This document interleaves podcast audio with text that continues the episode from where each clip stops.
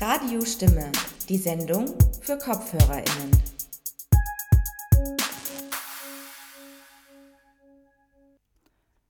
Leopold Ruf, geboren am 30. Oktober 1885 in Wien, ermordet am 14. April 1940 im KZ Sachsenhausen. Am späten Abend des 4. Juni 1938, es war ein kühler, wechselhafter Pfingstsamstag, lernte Leopold Ruf nächst der Hochschaubahn im Prater einen Soldaten kennen und besuchte mit ihm eine Gastwirtschaft, in der sie sich bei einigen Gläsern Bier bis fünf Uhr früh die Nacht um die Ohren schlugen. Bezahlt hat jeder selbst, was er getrunken hatte. Wir verabschiedeten uns, nachdem wir über allgemeine Fragen gesprochen hatten. Gab ruft später bei seiner ersten Einvernahme durch Beamte der Wiener Gestapo zu Protokoll denn die Begegnung mit dem Soldaten hatte Folgen gehabt. Die Abwehrstelle im Wehrkreis 17 hatte die Gestapo-Leitstelle Wien über einen politischen Verdachtsfall in einem Wiener Panzerregiment informiert. Leopold Ruf war einem jungen Panzerschützen der 6. Kompanie des Panzerregiments 4 verdächtig vorgekommen, da er, Zitat, sich lebhaft nach der inneren Einrichtung der großen Mehrmann-Tanks erkundigte und im Grundsätzlichen auch Bescheid zu wissen schien. Da, weiter Zitat, zunächst angenommen wurde, dass Ruf in landesverräterischer Weise zu arbeiten gewillt war, wurde dem Schützen von der Abwehrstelle aufgetragen, mit dem Verdächtigen in Verbindung zu bleiben. Was sich erübrigte, da Ruf selbst wieder Kontakt aufnahm, der zu einer ganz anderen Anschuldigung führte. Durch einen Brief Rufs kam die Abwehrstelle zur Überzeugung, Zitat, dass es sich bei Ruf um einen homosexuell veranlagten Menschen handelt. Mit der Bitte um weitere Veranlassung übergab sie den Fall damit der geheimen Staatspolizei. Einen Monat nach der Begegnung Rufs mit den jungen Soldaten nahmen die Beamten der Gestapo-Abteilung 2 HS Anfang Juli ihre Ermittlungen auf.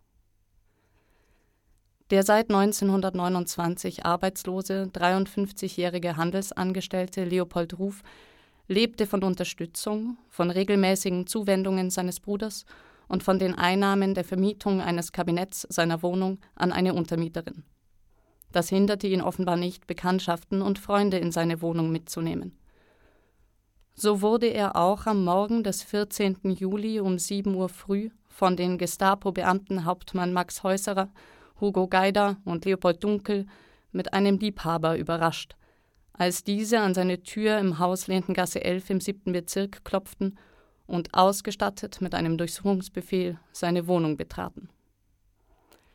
Der 20-jährige aus Graz stammende Karl T. hatte bei Ruf übernachtet. Beide wurden verhaftet und ins Gestapo-Gefängnis am Morzinplatz gebracht. Bei der Hausdurchsuchung wurde neben unsittlichen Aufnahmen auch eine Ausgabe der Josephine Mutzenbacher beschlagnahmt. Viel gravierender war aber, dass die Gestapo-Beamten den Verdächtigen quasi in flagranti bei Unzuchtshandlungen erwischt hatten. Auch wenn Leopold Ruf bei seiner sofort nach der Verhaftung durchgeführten ersten Einvernahme durch Dunkel und einen Kollegen bestritt, dass der junge Mann in meinem Bett geschlafen hat, und behauptete, dass er das in einem Nebenzimmer stehende Bett benützte. Stand für die Gestapo-Beamten fest, dass sie zwei Homosexuelle verhaftet hatten. Da sie die für die Anklage vor Gericht notwendigen sexuellen Handlungen aber nicht beweisen konnten, brauchten sie ein Geständnis. Das, liebe Hörerinnen, war der Beginn der Biografie von Leopold Ruf. Queen, das Zentrum für queere Geschichte, hat die Geschichte dieses Mannes recherchiert, aufgearbeitet und auf ihrer Website veröffentlicht.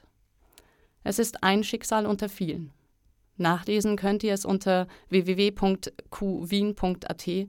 unter dem Reiter Biografien. Ihr hört Radio Stimme. Mein Name ist Maike. An der Technik begrüßt euch Evrim. Am 6. Juni wurde das Denkmal Arcus, Schatten eines Regenbogens, am Karlsplatz in Wien eingeweiht. Es erinnert an die Menschen, die als Homosexuelle von den Nazis verfolgt und ermordet wurden. Wir schreiben das Jahr 2023 und keines der Opfer von damals ist noch am Leben. Keiner der Menschen, die während des NS-Regimes als Homosexuelle in Österreich verfolgt wurden, hat zu Lebzeiten Anerkennung als Opfer der faschistischen Verfolgung erfahren. Im Gegenteil, die Kriminalisierung von Homosexualität wurde ungerührt fortgeführt, oftmals durch eben jene Polizisten, die dies schon während des Nationalsozialismus taten. Umso wichtiger, dass wir uns bemühen, jetzt unsere Aufmerksamkeit auf diese Opfergruppe zu richten. Unter anderem dieser Aufgabe hat sich Queen, das Zentrum für queere Geschichte, verschrieben. Hannes Sulzenbacher ist einer der Leiter von Queen und ebenfalls gemeinsam mit Andreas Brunner Herausgeber des Sammelbands über Homosexualität und Nationalsozialismus, der zeitgleich mit der Eröffnung des Denkmals präsentiert wurde. Unsere Redakteurin Lilian hatte vor dieser Sendung die Gelegenheit, ein ausführliches Gespräch mit Hannes Sulzenbacher zu führen. Wir freuen euch, die, euch dieses Interview nun präsentieren zu können und vorher ein bisschen Musik.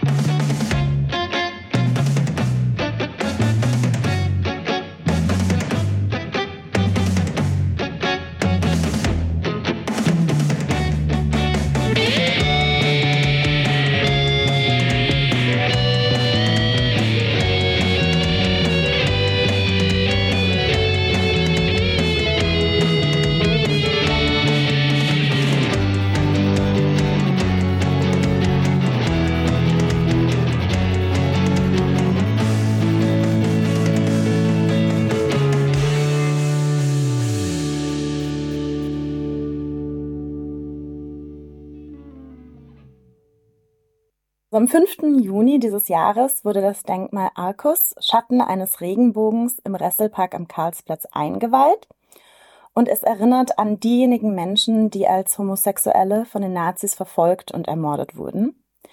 Zusammen mit der Einweihung dieses Kunstwerks wurde der Sammelband Homosexualität und Nationalsozialismus in Wien veröffentlicht. Und wir von Radiostimme haben heute die Gelegenheit, uns mit einem der beiden Herausgeber dieses Bandes zu unterhalten, Hannes Sulzenbacher. Vielen lieben Dank, Hannes, dass du dir die Zeit nimmst. Gerne. Du bist Co-Leiter von Q Wien. Heißt es Q Wien oder sagt ihr Q Wien? Wir sagen Queen, weil sonst Queen, ist der Witz. Queen, nicer. Ja. Nein, okay, gefällt mir. Sehr gut. Queens here. Queen, Ja. okay, sehr gut. Also du bist der Co-Leiter von Queen, Zentrum für queere Geschichte und Mitherausgeber des genannten Sammelbandes mit wissenschaftlichen Beiträgen. Und zudem warst du auch an dem Projekt beteiligt, ähm, was eben das Denkmal jetzt finally zustande gebracht hat. Und wir wollten eben mit dir heute zu beiden Themen sprechen. Vielleicht magst du aber gerne selber noch ein paar Worte zu dir beziehungsweise zu Queen sagen. Ja, Queen ist eben ein Forschungszentrum für queere Geschichte, spezialisiert auf Wien, wie es ja schon im Namen ist, aber wir immer mehr machen wir auch äh, österreichische respektive internationale Forschungen, aber sozusagen der, der, unser Kernaufgabengebiet ist die queere Geschichte von Wien. Von Anfang an, also eigentlich schon fast von ganz von Anfang an, war eines unserer wesentlichen Spezialgebiete die Erforschung der Schicksale von homosexuellen Menschen und Transgender-Personen im Nationalsozialismus.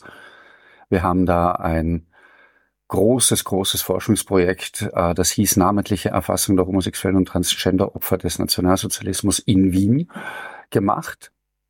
Ähm, Und das hat uns jetzt eigentlich zehn Jahre lang begleitet. Der Punkt war, äh, es gibt im Wiener Stadt- und Landesarchiv sind ungewöhnlicherweise, muss man sagen, so gut wie alle Strafakten aus der Nazizeit gegen Homosexuelle erhalten. Und wir haben uns, wir haben jeden Akt digitalisiert und wir haben jeden Akt in eine sehr, sehr umfangreiche Datenbank eingegeben. Und diese Datenbank war zum einen sozusagen die Basis, um Opferzahlen zu ermitteln, zum anderen auch die Basis, um anderen Forscherinnen und Forschern eine Grundlage zur Verfügung zu stellen, damit die eben, das war von vornherein unser Ziel, weiter forschen können, dass nicht nur wir Ergebnisse haben, sondern dass man mit jeder erdenklichen Fragestellung an diese Strafakten rangehen kann. Das wird zusehends immer mehr genützt. Und letztlich war das dann die Grundlage für den Sammelband Homosexualität und Nationalsozialismus in Wien. Weil dadurch, dass es diese Datenbank gibt, Fragestellungen möglich geworden sind, die sonst eben auch mit, mit jahrelangen Arbeitsaufwänden verbunden gewesen wären. Das heißt, sehr viele von den Arbeiten in dem Sammelband bearbeiten dann diese Strafakten, die einsehbar sind. Genau, das ist ja okay. sozusagen unsere historische Grundlage. Mhm. Es gibt ja wenig dokumentierbare Verfolgung ähm, und Diskriminierung ähm, aus der Nazizeit, weil wir natürlich keine Quellen haben. Aber der Strafakt ist eine verlässliche Quelle. Wer vor Gericht gestanden ist, wurde vorher von der Polizei erwischt. Und, ähm, und dann eben, je nachdem wie das Gerichtsverfahren ausgegangen ist, vom, vom Freispruch bis zur KZ-Haft beamtshandelt. Mhm. Und was ist der Grund dafür, dass die, dass die Strafakten noch erhalten sind? Weil ich glaube, in vielen Fällen wurden ja unglaublich viele Akten vernichtet. Genau. Ähm, es ist so, Strafakten liegen nach Abschluss ungefähr, also ziemlich genau 50 Jahre ähm, aus Datenschutzgründen. Und dann kommen Archivarinnen und Archivare der jeweiligen österreichischen Landesarchive und entscheiden, was damit geschieht, weil man kann natürlich nicht jeden Strafakt aufheben. Wer soll denn jeden Ladendiebstahl aufheben und wozu? Ja? Und als so eine, genau wie quasi Stichwort Ladendiebstahl, als, also als so historisch wertlos sah man lange Zeit äh, homosexuelle Vergehen ähm, und hat die alljährlich sozusagen jeweils die 50 Jahre alt wurden weggeworfen. Das geschah in einigen Landesarchiven, in Wien auch. Ähm, da wurden jeweils so zwei, drei Musterakten sozusagen aufbewahrt oder wenn es besonders skandalöse Fälle oder prominente Fälle waren. Aber der, der weitaus der Großteil weggeworfen. Die damals offenbar sehr progressiven Archivarinnen des Wiener Stadt- und Landesarchiv haben 1986 entschieden, nein, das ist kein, das sind keine Fälle ohne historischen Wert. Und deshalb haben wir die Fälle seit 1936 nicht ganz lückenlos, aber ähm, an die 90 Prozent erhalten. Ich würde sagen, wir gehen vielleicht direkt dann doch zum Sammelband. Mhm. Erstmal, ähm, welche Themen habt ihr denn so in dem Sammelband dann genauer noch bearbeitet? Wir haben sozusagen zunächst mal, da ist ja das erste Werk ist sozusagen, das zu diesem Thema tatsächlich, also das erste umfangreiche Werk ist, das zu dem Thema erscheint, haben wir natürlich Überblicksbeiträge, dann Dinge, die die spezifische österreichische oder damals ostmärkische Rechtsentwicklung betreffen, weil Österreich hatte ja seinen eigenen Strafrechtsparagraph, der nach dem Anschluss im März 1938 nicht ans Deutsche Reich angeglichen wurde. Beide Länder haben ihre Strafgesetze behalten. Ähm, und diese, was sich daraus ergibt, rechtshistorisch gesehen, dass natürlich neue Erlässe, äh, neue Verordnungen seitens der, der, des, der deutschen Justizministerien oder des Justiz, der Justizbehörden des Deutschen Reichs dann schon in Österreich gültig waren. Das ergibt so eine Mixtur. Das haben wir versucht genau zu analysieren, haben dann angeschaut, welche Polizeiinstitutionen gibt es denn in Wien, weil plötzlich gibt es ja eine zweite. Also zunächst gibt es ja nur die Kripo, plötzlich gibt es die Gestapo dazu. Beide sind sozusagen mit der homosexuellen Jagd beschäftigt und machen das aber ganz unterschiedlich. Ähm, und da haben wir versucht eben herauszuarbeiten, wie, was sind denn deren ähm, Ermittlungsmethoden, wie kommen sie denn überhaupt auf ihre Fälle? Hast du da Beispiele? Ja, ähm, man kann es eigentlich ganz einfach sagen. Vor 38 war es so. Ähm, homosexuelle Delikte wurden entweder von jemandem angezeigt oder ein Schutzmann oder Wachmann, äh, Polizist ist halt draufgekommen, hat jemanden erwischt. Und das war aber vorwiegend auf der Ebene der Bezirkspolizeikommissariate, man könnte sagen, relativ klein gekocht, auch wenn sie schon etliche Fälle zusammengebracht haben. Die Kripo verändert ihre Ermittlungsmethoden ähm, gleich nach dem Anschluss. Wir wissen, es gibt leider keine, keine internen Protokolle, wir wissen nicht genau wann und entschließt sich, wir gehen jetzt ins, quasi ins Feld. Ähm, die gehen auf öffentliche Toilettanlagen, die gehen in Dampfbäder, die gehen dorthin, wo sie, also in dem Fall eigentlich nur Männer, in flagranti erwischen können. Der Vorteil für die war, dass das vor Gericht gehalten hat, weil der Delikt hieß ja Unzucht wieder die Natur und der Tatbestand musste ja hergestellt werden. Wenn die nur in irgendein, also das gab's ja so homosexuellen Treffpunkte wie Kaffeehäuser oder Bars, dann die tun ja nichts dann hätte ich zwar gewusst, vielleicht die, der kann jetzt, der oder die kann jetzt homosexuell sein. Es nützt mir nur vor Gericht nichts. Und diese Fälle waren natürlich ganz eindeutig. Die Polizisten waren dann auch gleich die Zeugen vor Gericht und die Verurteilung war relativ klar. Die Gestapo arbeitet ganz anders. Die sitzt eigentlich hauptsächlich am Schreibtisch und wartet. Sie wartet auf Denunziationen aus der Bevölkerung und die Wienerinnen und Wiener liefern auch verlässlich. Dann ähm, kriegen die viele Hinweise einfach von anderen Behörden, von anderen Gestapo-Stellen. Ähm, da sagt, weiß ich nicht, Beispiel, sagt, schreibt die Gestapo München, bei uns hat einer ausgesagt, er hat mit diesen drei Wienern ähm, sexuelle Handlungen gehabt und dann geht die Gestapo Wien und verhaftet die. Und die, der Gestapo ist es am wichtigsten, also bei der Gestapo ist es am wichtigsten, das sogenannte Schneeballsystem. Das heißt, sie verhaften eine Person, pressen die quasi aus mit, ähm, und wir wissen ja, wie Gestapo-Verhöre waren, also mit Drohungen, mit Erpressungen und natürlich mit Gewalteinwirkung, damit die möglichst viele Personen nennt, mit der sie Unzuchtshandlungen, wie es hieß, durch, äh, hatte. Und dann holen sie die und die pressen sie wieder aus, sodass es eben wie bei einem Schneeball immer weiter und weiter geht. Das ist eigentlich die Hauptermittlungsmethode der Gestapo. Also die zwei Polizeien arbeiten ganz unterschiedlich, aber Sie bringen ganz schön was zusammen. Die Verurteilung, also die Verhaftungs- und Verurteilungszahlen verdoppeln bis vervierfachen sich bis zum Jahr 1939. Also das geht wirklich schnell. Du hast jetzt gerade auch mehrfach von Gerichtsprozessen gesprochen. Wie waren diese Gerichtsprozesse? Also erstmal kamen die Großzahl der Personen dann auch direkt vor Gericht oder wurden die später eventuell auch ohne Gerichtsprozesse ins Gefängnis gesteckt beziehungsweise in ein Konzentrationslager deportiert? Oder gab es zumeist diese Gerichtsprozesse? Ja, es, also in fast allen Fällen kam es zur Gerichtsverhandlung. Und zwar ganz standardmäßig, die Polizei macht einen Ermittlungsakt, verständigt die Staatsanwaltschaft, die Staatsanwaltschaft bringt Anklage ein und die die Personen sehen sich vor einem Wiener Richter. Das braucht man nicht gendern, das waren alles Männer. Ne? Und, ähm, und da muss man sagen, im Unterschied zur Polizeiermittlung jetzt, die, die Richter, die hier ihren Job gemacht haben, haben schon ziemlich rechtsstaatlich gearbeitet. Sie gehen, also eben, wie ich vorhin erwähnt habe, wenn die angeklagte Unzuchtshandlung, wenn die nicht beweisbar war, dann haben sie die Person noch freigesprochen. Und ich habe, also wir haben ja ungefähr 1300 Menschen, die von 38 bis 45 in Wien wegen Unzucht wieder die Natur vor Gericht stehen. Und ich glaube, so an die 10 Prozent der Verfahren äh, enden mit einem Freispruch und nochmal an die 10 enden mit einer Einstellung des Verfahrens. Ähm, es gibt ja immer verschiedene Gründe, weil eben Mangel an Beweisen oder ähm, ja, ganz unterschiedliche mhm. Momente. Also das heißt, vorm Richter, und ja, es sind alle vorm Richter gestanden. Ähm, es gibt einen kleinen Ausnahmefall, eine Ausnahme, sagt man, eine Schnittmenge, die wir gerade erst untersuchen. Ähm, und zwar, es gab Verhaftungen von der Gestapo von Leuten, das sind ungefähr 70 Personen in Wien, die nicht vorm Richter ähm, gekommen sind. Wir wissen noch nicht warum.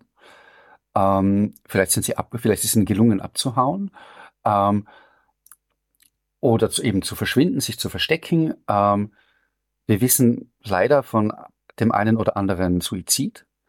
Natürlich, weil wenn ich weiß, was auf mich zukommt, ähm, hat das natürlich schon viele dazu bewogen, ihr Leben zu beenden. Und es kann natürlich eben auch sein, und das ist eben diese, es sind nur mehr ein paar, aber ähm, denen forschen wir gerade hinterher, ähm, ob es Fälle gab, dass die Gestapo oder die Kripo jemanden auch ohne ein Verfahren direkt mal in ein KZ gebracht hätte. Mhm. Es wäre aber nicht der Regelfall, im Gegenteil. Ja. ja, okay. Du hast jetzt immer wieder schon von Menschen gesprochen. Also es waren in dem Fall in Wien nicht nur Männer, sondern auch Frauen. Ähm, ich hatte jetzt in der Vorbereitung schon gelesen, dass eben im Unterschied zu Deutschland in Wien bzw. Österreich auch ähm, lesbische Handlungen kriminalisiert wurden. Hast du noch eine Erklärung, der Unterschied? Woher kommt das?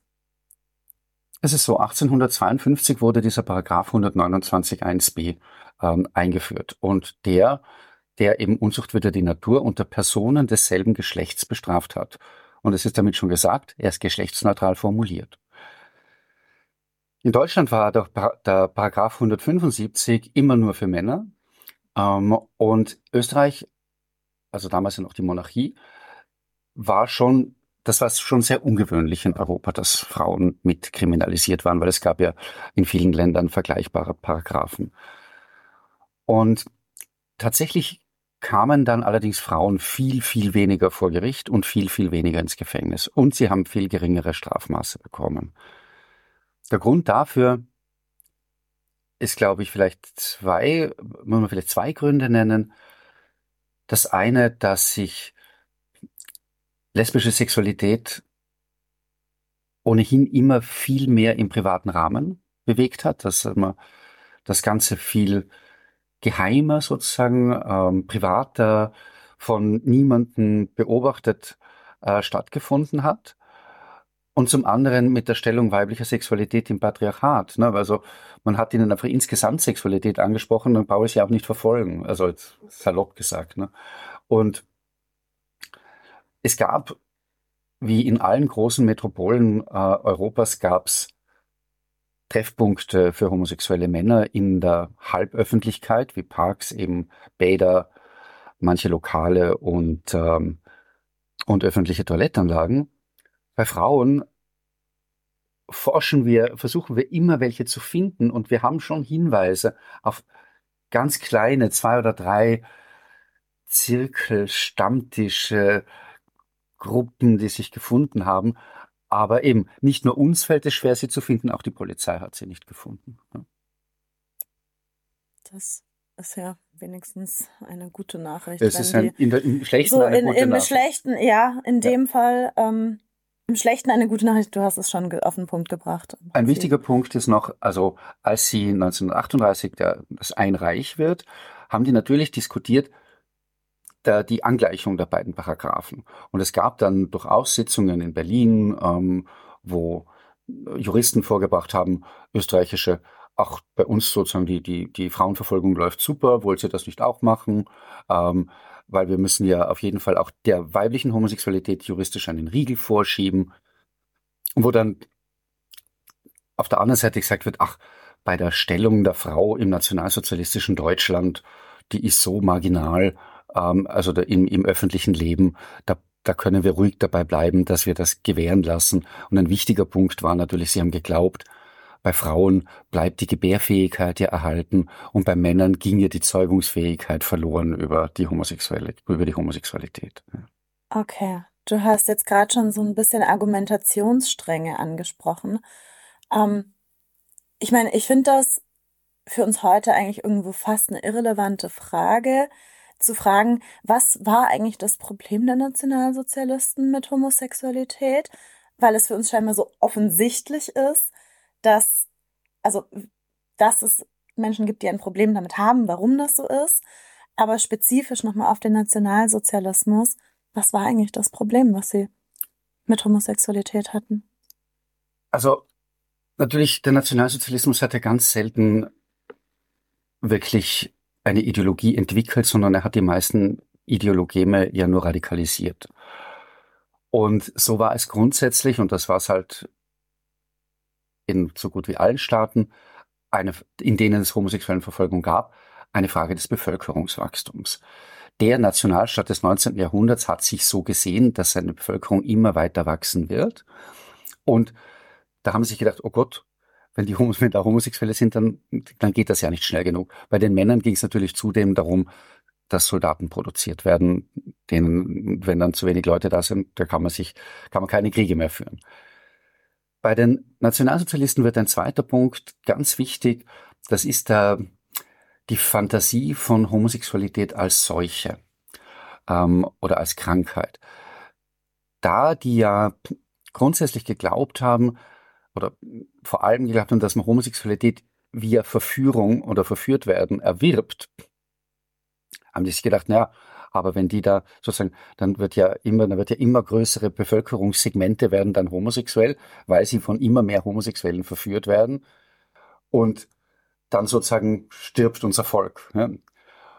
Und ein dritter wesentlicher Punkt ist die Einsch also die Angst der Nationalsozialisten, dass Homosexuelle so eine Art Staat im Staat bilden könnten, so eine kleine Verrätergemeinschaft, die sich Dinge untereinander ausmachen, wo man keine staatliche Kontrolle drüber hat, die sozusagen ähm, eben so eine, eine, eine Geheimsprache und ein Geheimleben haben, das sich äh, dem, dem nationalsozialistischen Staat völlig entzieht. Und da hat man einfach Angst gehabt um die ähm, strenge Ordnung im Staat, die ja für jeden faschistischen Staat elementar wichtig ist. Das heißt, auf eine sehr paradoxe Art hatte ein patriarchaler faschistischer Staat Angst vor Männerbünden. Ganz genau. Jeder Männerbund hat ja. immer Angst vor, vor den Homosexuellen im eigenen, ähm, in, in den eigenen Reihen, weil ja eben die Ordnung des Männerbundes damit in Frage gestellt ist. Frauenbünde haben das bis zum gewissen Grad auch. Also Frauenbünde, wenn wir Nonnenklöster oder sowas nehmen. Also ähm, und aber so sehr es ja der menschlichen Logik entspricht, wenn irgendwo 100 Frauen kaserniert sind oder 100 Männer kaserniert sind, dass es irgendwann mal irgendwo zu homosexuellen Handlungen kommen wird, so sehr haben sich diese Institutionen immer davor gefürchtet, dass das passieren könnte. Mhm. In der Vorbereitung habe ich unter anderem auch gelesen, das habe ich tatsächlich früher schon mal irgendwo gelesen, eventuell sogar in der Schule, weil ich bin davor noch so ein bisschen durchgegangen. Habe ich in der Schule eigentlich jemals irgendwas dazu gelernt? Ich glaube fast nicht.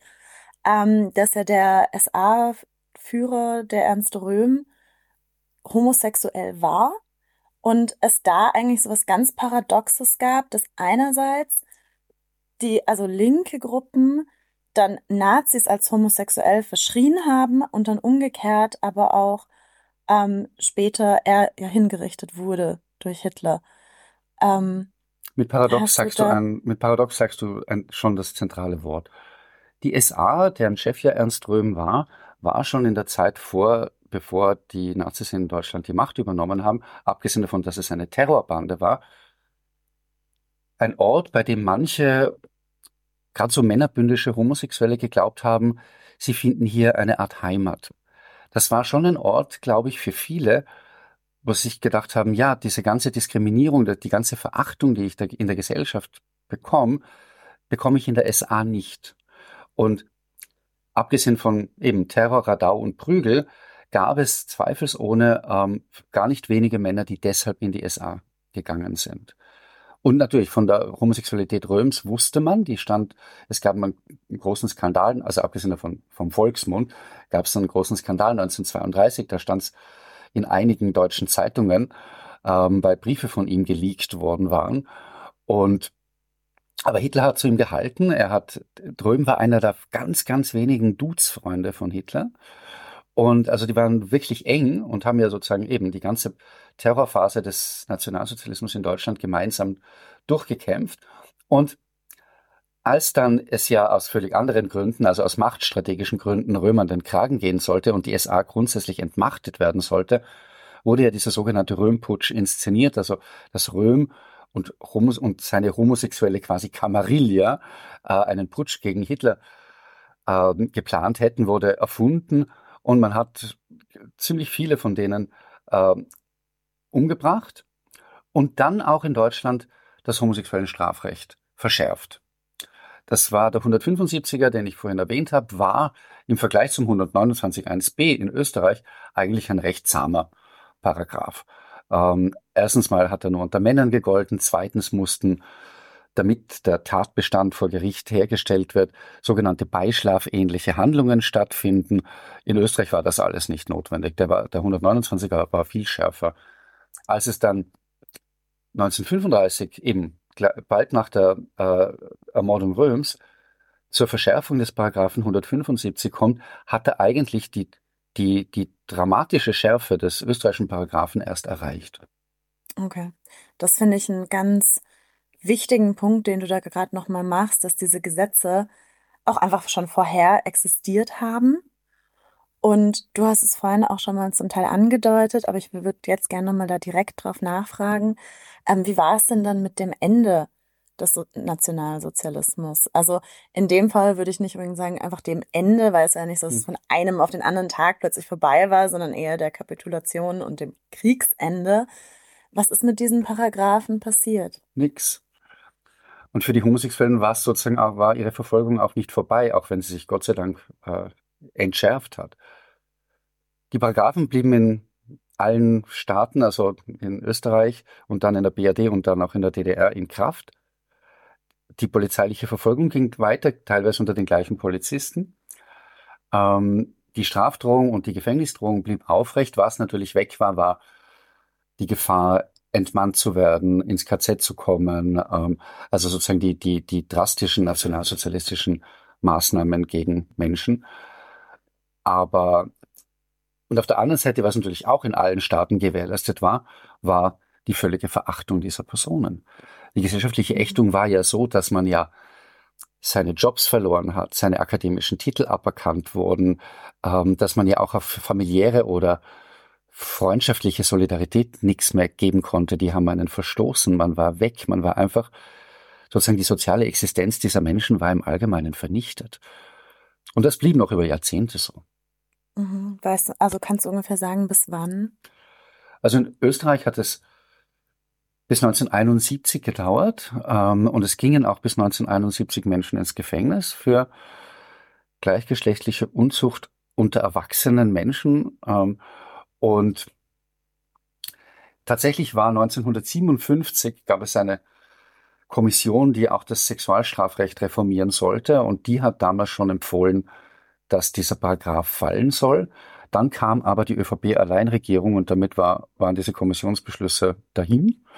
Ähm, die ÖVP hat dann sogar einen eigenen Strafgesetzentwurf gemeinsam mit der österreichischen Bischofskonferenz erarbeitet. Ähm, das war aber der Gesellschaft der späten 60er Jahre in Österreich dann auch schon zu reaktionär. Also sicher einer der vielen Gründe, warum äh, es dann ja so zum, zum Siegeszug von Bruno Kreisky und sein, seinem Team kommt. Ähm, und eben Justizminister Christian Broder, dem war das ein großes Anliegen und der hat dann 1971 den Paragraphen abgeschafft. Was aber wichtig ist, schon 1957 in diesen Kommissionssitzungen sitzen wieder alles Männer, ähm, Sexualstrafrechtler, äh, Sexualstrafexperten, ähm, Sexualwissenschaftler, Juristen und Politik. Und die haben schon gesagt, na, aber man kann sozusagen diesen Paragraph nicht einfach abschaffen. Es gibt, wir müssen flankierende Maßnahmen setzen, weil sozusagen die Gesellschaft, der Gesellschaft muss schon klar sein, dass Homosexualität kein erwünschtes Verhalten ist.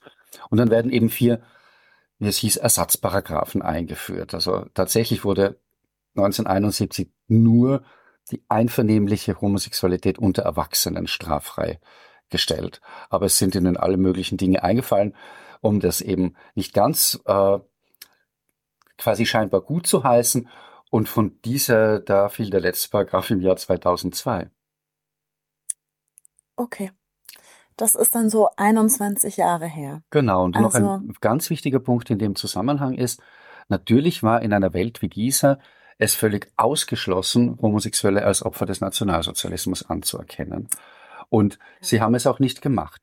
Ähm, wir wissen von ein, zwei Personen, die sich überhaupt getraut haben, einen Antrag zu stellen, weil sie wussten ja sofort, ja, dann wissen die, ich bin ein Homosexueller. Ähm, das war ja wieder riskant und wieder äh, hat dann die soziale Existenz gefährdet. Und außerdem wussten sie auch, dass man, um es direkt zu sagen, in der Gesellschaft gleich der letzte Dreck ist wie vorher, ähm, dass man als Abschaum dieser Gesellschaft niemals wird anerkannt werden als ein Opfer von irgendwas.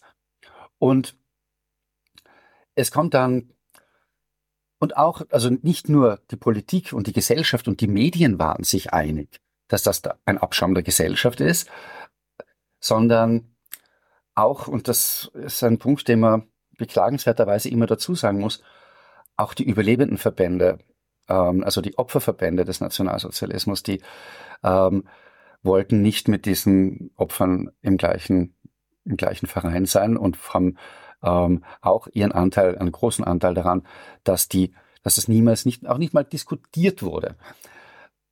Allmählich, so in den 90er Jahren, Ende der 80er, Anfang der 90er Jahre, kommt diese Diskussion in Bewegung.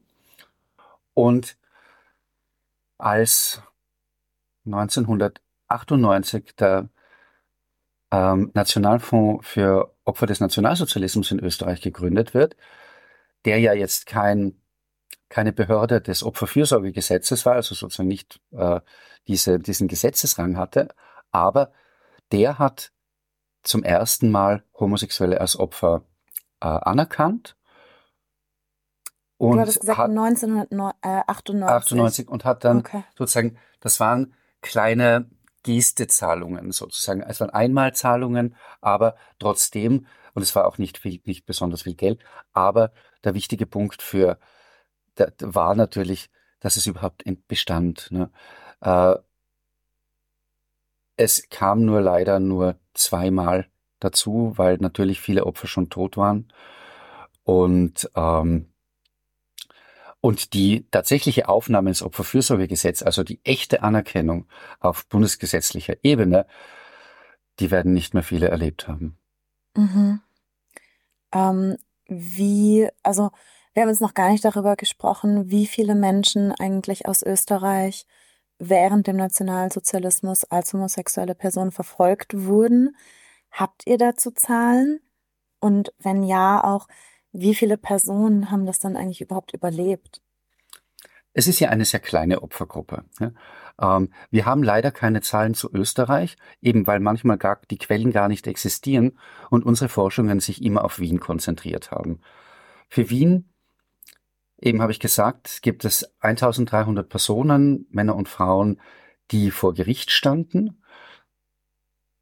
Letztlich, die kamen dann, also eben von denen kam ein Großteil in Haft und das hieß in dem Fall schwerer Kerker. Das war die strengste Gefängnisstrafe, die das österreichische Gesetz kannte. Und dann nach einer Anzahl von Monaten wurden sie entweder auf freien Fuß gesetzt oder wurden zur Polizei rücküberstellt. Das war auf Antrag entweder von Gestapo oder Kripo. Die haben dann gesagt, ja, wir wollen den oder die Person wieder haben. Und dort wurde auf Beamtenebene entschieden, was mit der Person weiter geschieht. Und das konnte sein Ausgehverbote, sich regelmäßig melden bei, bei, der, bei der jeweiligen Polizeistelle, ähm, Alkoholverbot oder es konnte heißen, dass man in, eine, in ein Konzentrationslager gebracht wird. Und das trifft in Wien auf 117 Männer zu, wobei es noch ähm, zwei zusätzliche gibt, die sozusagen nicht in ein KZ gekommen sind, aber ähm, das, den, den Prozess sozusagen auch nicht überlebt haben. Einer hat sich in, direkt in der Gestapo-Leitstelle am Mordsinnplatz das Leben genommen. Ähm, aber 117 kommen in ein KZ und von denen kommt kein Drittel mehr zurück. Ähm, das heißt, abgesehen von den rassisch Verfolgten, also Jüdinnen und Juden, Sinti und Roma, bei denen ja keinerlei Überlebenschance gedacht war, die sollten alle ermordet werden, jetzt im, im, im, im Denken des, der, der Nationalsozialisten, ähm, ist es eigentlich die Gruppe, die Opfergruppe, von denen am wenigsten überleben. Mhm.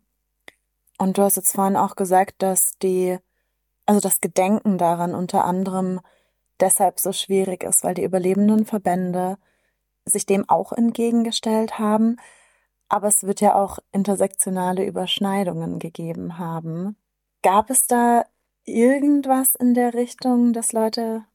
Nein. Da hast gesagt, nichts. Okay. Nein, äh, weil die intersektionale, also wir in, in unserem äh, äh, Sammelband ist in, was die Intersektionalität betrifft, ein ganz zentraler Beitrag, nämlich was, was geschah eigentlich Menschen, die nach den Nürnberger Gesetzen als nicht-arisch eingestuft waren, also als Jüdin oder Halbjüdin oder Jude, Halbjude, und die dann mit dem äh, homosexuellen Paragraph in Konflikt kamen, also die dann verhaftet wurden. Und was sich dort zeigt, ist grosso modo, das ist nicht ganz 100 Prozent, äh, gibt es keine intersektionale Verfolgung. Die werden zum Beispiel als Homosexuelle verfolgt, gehen vier Monate ins Gefängnis, gehen auf freien Fuß, leben drei Monate zu Hause, werden deportiert und ermordet. Aber als Juden oder Jüdinnen. Ähm, also es gibt, es läuft völlig parallel und es scheint keinerlei Kontakt zwischen den beiden Vorgängen zu geben. Das heißt natürlich nicht, dass es keine intersektionale Verfolgung gab. Ich, wir können uns, glaube ich, ausdenken, wie es einer erwischten Jüdin im Gestapo-Verhör ging, wenn sie wegen Homosexualität verhaftet wurde. Aber das sind ja Dinge, die, die wir nicht messen können, sozusagen. Aber rein historisch und rechtshistorisch gesehen sind das zwei parallele Vorgänge. Und dann kommt natürlich dazu, weil du eben Intersektionalität nennst, unter den überlebenden Juden, unter den überlebenden Roma, war ja Homophobie nicht weniger verbreitet als im anderen Teil der Gesellschaft. Ne? Das waren ja nicht äh, anders sozialisierte Menschen. Ähm, das war homosexuellen Hass war einfach State of the Art in der Gesellschaft ne? und das über viele, viele Jahrzehnte. Ja, und du sagst wahr. Ich würde sagen, lass uns vielleicht dann mal so ein bisschen zum Hier und Jetzt kommen. Wir haben vorhin schon darüber gesprochen, dass die Paragraphen noch sehr, sehr lange weiterhin so fortbestanden haben. Ähm, und das ganze Gespräch, was wir hier gerade führen, hängt sich ja eigentlich so ein bisschen daran auch auf, dass es jetzt dieses Denkmal gibt. Aber es war ein sehr, sehr langer Weg bis dahin. Ja. Magst du dazu ein bisschen was erzählen, vielleicht auch zu eurer Rolle hier, deiner Rolle? 2005 hat sich die Gemeinde Wien entschlossen, so ein Denkmal zu errichten. Und es begann damals, und das war ja eigentlich, also Wien ist ja da oft sehr progressiv und war auch in dem Fall ähm, eben gerade mit der Opferanerkennung war schon sozusagen das Denkmal am Weg. Es kam ähm, zum ersten Wettbewerb, ein geladener Wettbewerb, wo weiß Gott, sehr, sehr renommierte Künstlerinnen und Künstler aus der ganzen Welt eingeladen worden sind. Und es gewann ein Österreicher, Hans Kuppelwieser, mit, ähm, das Denkmal sollte damals noch am Mordzienplatz stehen, also da, wo die Gestapo-Leitstelle eben war. Und Hans Kuppelwieser hat einen Entwurf gemacht, bei dem sich herausgestellt hat, dass er technisch nicht umsetzbar ist ähm, dass er einfach nicht ging. Also es war ein großes, großes Becken mit rosarot gefärbtem Wasser. Und es, die Gemeinde Wien hat damals sogar drei Probebecken im Prater errichtet, um ein Wasser zu finden, das erstens rosarot bleibt, zweitens drin bleibt und wo vielleicht ein Hund, der reinspringt oder ein Baby, das reinfällt, nicht stirbt. Ähm, diese, aber vor allem die, das Problem, dass das drin, also dass das immer rosarot ist und bleibt, war einfach nicht zu lösen. Welche Relevanz hat denn da die Farbe rosa? Schwierige Frage. Ähm, im, es hat sich ja im Laufe des 20. Jahrhunderts geschah ja eine Farbumkehrung, eine ganz deutliche. Nämlich im Ende des 19. Jahrhunderts sehen wir, dass Buben in rosa gekleidet werden und Mädchen in hellblau. Und irgendwann mal kippt das und genau ins Gegenteil. Und Mädchen werden auf die Farbe rosa fixiert und Buben auf die Farbe hellblau. Und, und da man ja männlichen Homosexuellen immer unter den ganzen anderen Vorurteilen, die man auch gegen sie hatte, unter anderem Ver Verweiblichung, Effeminiertheit angedichtet hat, hat man die dann rosa konnotiert. Das wurde von den Subkulturen durchaus aufgenommen und ähm, sozusagen in, ein, in einem Moment der, der Selbstbezeichnung äh, auch gelegentlich verwendet. Und so ist diese Farbe rosa plötzlich auf den Homosexuellen geklebt. Entscheidend für den, für den Umgang, äh, wenn es um die Erinnerung an die Opfer des Nationalsozialismus geht, ist, in den KZs gab es ja ein System, wie Häftlinge gekennzeichnet wurden. Man musste an verschiedenen Stellen, also auf der Brust und am Arm und manchmal auch am, am, auf der Häftlingshose, auf diesen gestreiften Häftlingsanzug färbige Dreiecke aufnähen. Ähm, und da waren die Homosexuellen, haben ein rosarotes Dreieck bekommen. Wir sehen also, es ist schon, äh, äh, auch die Farbe hat das Stigma schon mitgetragen. Und deshalb haben immer schon und auf der ganzen Welt ganz viele äh, homosexuellen Mahnmale ähm, irgendwie mit der mhm. Ikonografie des Rosa Winkels zu tun gehabt.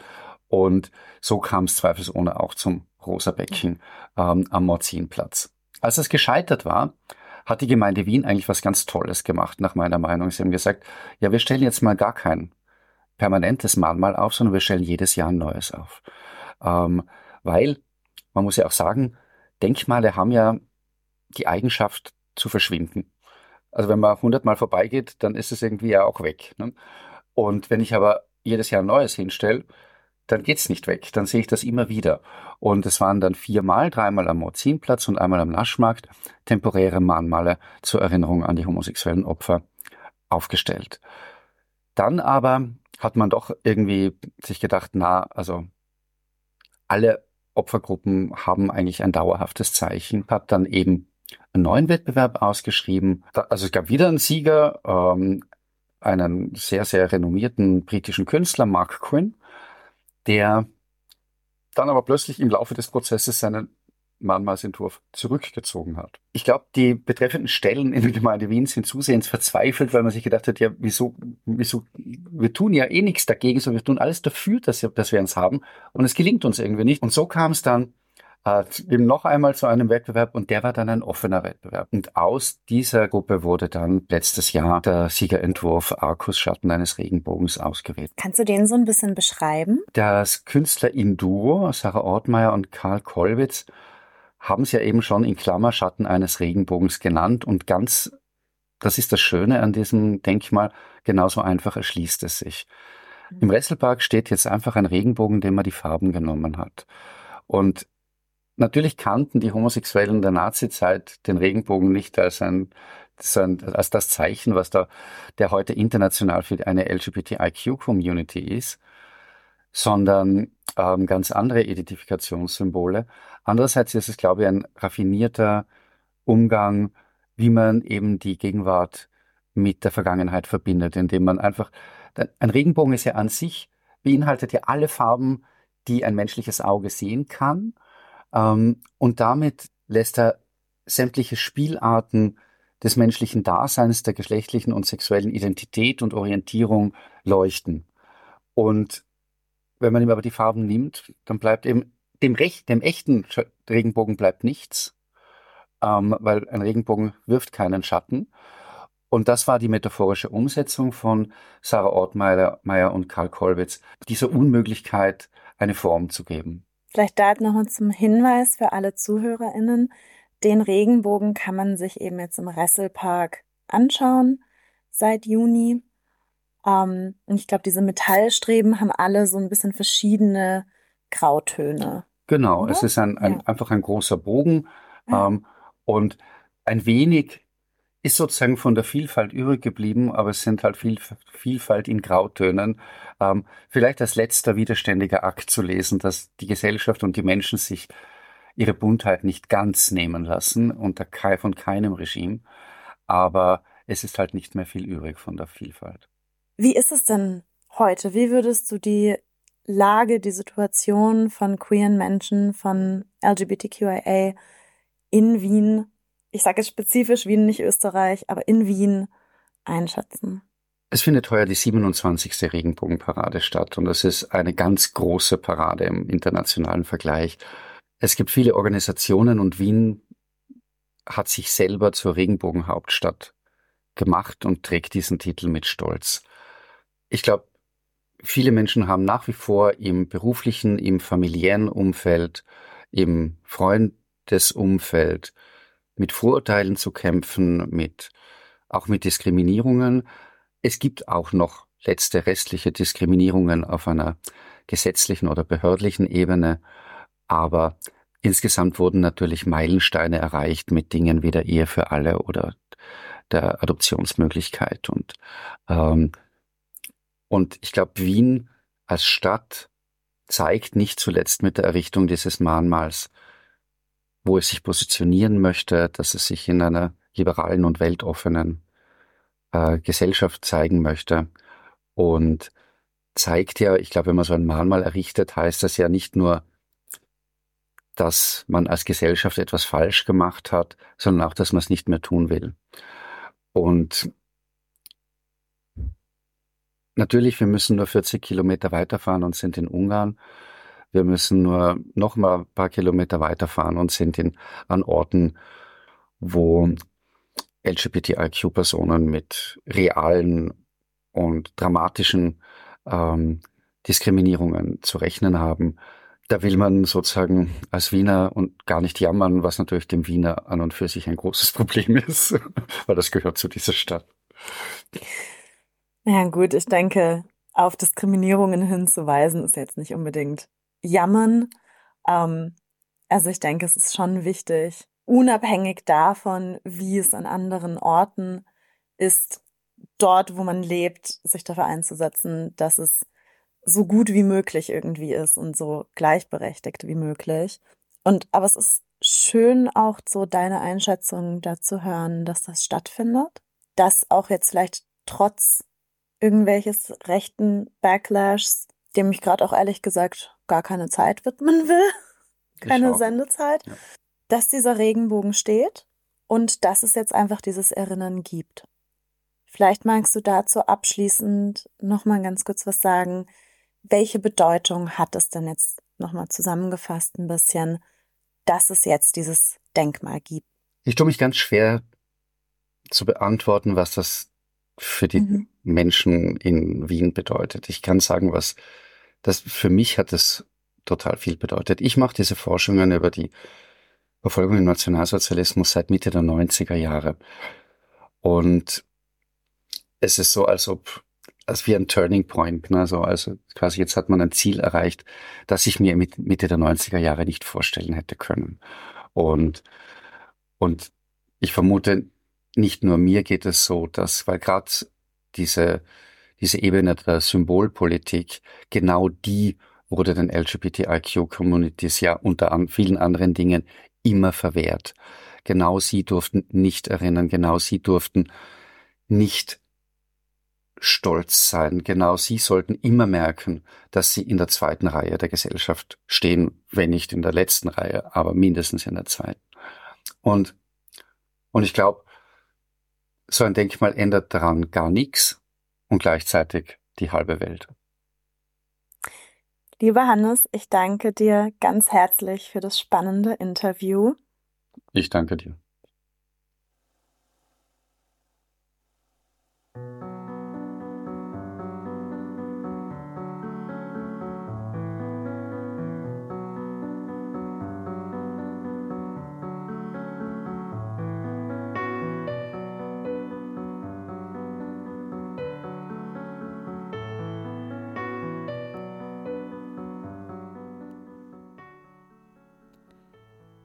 Liebe HörerInnen, damit geht unsere Sendung für heute zu Ende. Wir hoffen, es hat euch gefallen. Zum Nachhören könnt ihr auf unsere Website gehen, www.radiostimme.at. Wir freuen uns natürlich auch, wenn ihr bei uns auf Facebook oder Instagram vorbeischaut. Vielen Dank fürs Zuhören. Am Mikrofon verabschiedet sich Maike Kramm, an der Technik Evrim Kusu.